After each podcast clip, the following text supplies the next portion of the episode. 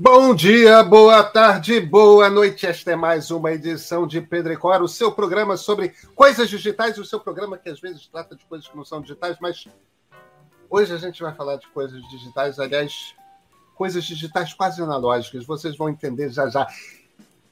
Pedro e Cora, toda terça-feira, toda quinta-feira, no canal do Meio do YouTube ou então na sua plataforma de podcasts favorita. Eu sou Pedro Dória, ao meu lado está Cora Rona, minha queridíssima amiga. Analógico, digital, do que, que a gente está. Do que, que eu estou falando, Cora? Livro. Livro!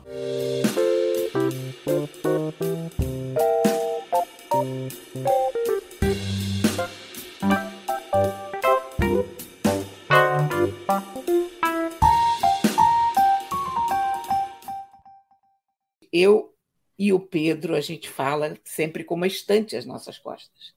E eu, desde o começo do, do nosso podcast, eu sempre tenho um livro com a capa virada para frente, porque eu fico naquela doce esperança de que as pessoas prestem atenção no livro que está às minhas costas e se interessem por esse livro. O livro é esse daqui. Esse livro, agora virei para vocês, o livro se chama Inglês August, uma história indiana, e é do Upamanyu Chatterjee. É uma edição linda da Carambaia, você vê cortes coloridos, capa dura, enfim, todo, todo aquele capricho que eles têm com o livro. Agora, o que, que é esse livro aqui? Esse livro é uma ótima tradução do José Geraldo Couto de um dos livros mais interessantes que eu li sobre a Índia. Aliás, sobre a Índia só não. Esse aqui é um dos grandes romances de formação indianos. É aquela comparação que todo mundo faz sempre. Oh, é o apanhador no campo de centeio indiano. Não, não é o apanhador no campo de centeio indiano. É um livro totalmente indiano. Tem muita coisa parecida com o Brasil, mas é essencialmente indiano. É um, um rapaz que consegue o seu primeiro emprego no serviço público indiano e vai lá para os cafundós, para uma cidade microscópica, onde ele literalmente fica morrendo de tédio. Então ele fuma maconha o dia inteiro, ele se desespera, ele se masturba, enfim. Mas ele não faz nada, porque ele não consegue fazer nada, porque ele está paralisado pelo tédio pela incapacidade de decisão. E é muito bom, é muito. É, tem momentos engraçados, tem momentos desesperadores, mas é um livro interessantíssimo. É, eu, eu adorei esse livro, gostei muito, muito, muito. Eu li esse livro há 10 anos, em inglês, e, é, e eu agora peguei e reli a tradução do Zé Geraldo Couto, e a tradução é ótima. Então, eu super recomendo. O título dele original é English August. E esse título por quê? Porque o nosso personagem, o nosso herói, se chama Agastya, que é um nome clássico indiano, vem dos Vedas, e já é tão ultrapassado que as pessoas chamam ele de August, ou então pura e simplesmente de inglês. Então, por isso, inglês, August, porque esses são os apelidos do Agastya.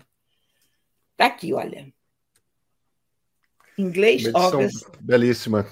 Do Upamanyu Chatterjee. Eu espero que eu esteja pronunciando o nome certo, mas a gente nunca sabe disso, né? Uma história indiana, da editora Carambaia. Clara, isso é um livro que está aí atrás de você? Isso é um que livro. Está olhando. Né? Esse livro sobre gatos está olhando para um gato, é isso mesmo?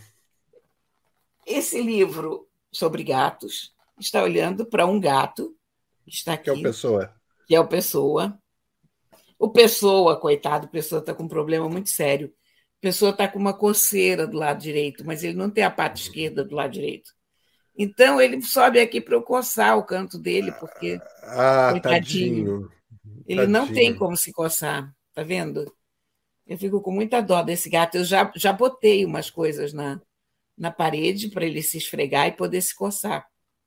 Mas o livro é esse aqui, olha, que é o nosso livro da semana.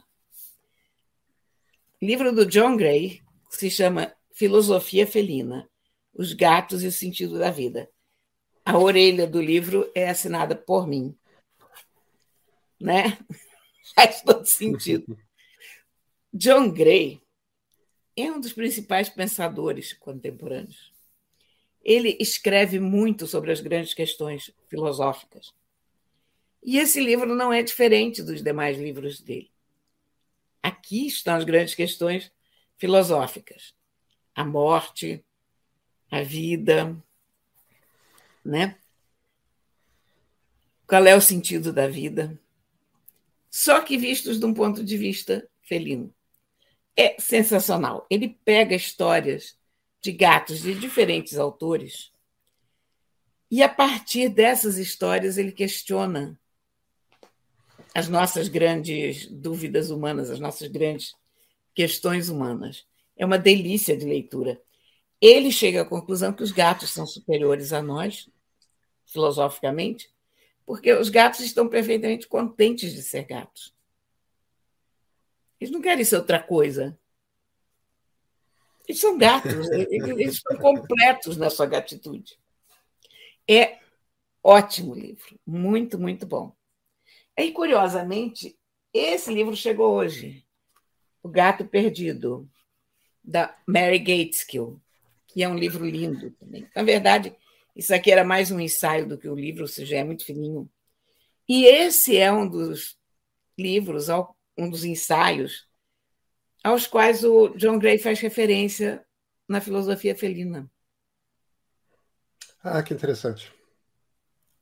Então, olha que combo bonitinho de livrinhos fininhos falando sobre gatos. Mas esse aqui é realmente uma, uma pequena joia, sabe? Gente, para quem só está ouvindo, Cora Rona e pega um volume gigantesco que mal consegue levantar com as próprias mãos e mostra para a câmera. Sabe o que é isso? Livro do Brandon Sanderson. Foi aquele camarada que fez o maior Kickstarter de todos os tempos. A maior vaquinha da internet deu milhões de dólares. Foi um fenômeno nunca visto. Esse livro é dele, não é ainda dessa série, porque essa série que ele que ele fez e que ele vai editar agora com esse Kickstarter ainda não é essa, vai ser um livro anterior dele. É o primeiro de uma série, mas ó, tamanhão, se chama O Caminho dos Reis. Dizem que é absolutamente delicioso e hiper fantástico para quem gosta de fantasia. Então fica a dica e fica o tamanho do livro para vocês verem que eu achei qualquer coisa inacreditável. O Caminho dos Reis, de Brandon Sanderson. Pesado, viu? Dá para fazer musculação. Clara, nos vemos na terça-feira? Sim, senhor. Então, até terça-feira.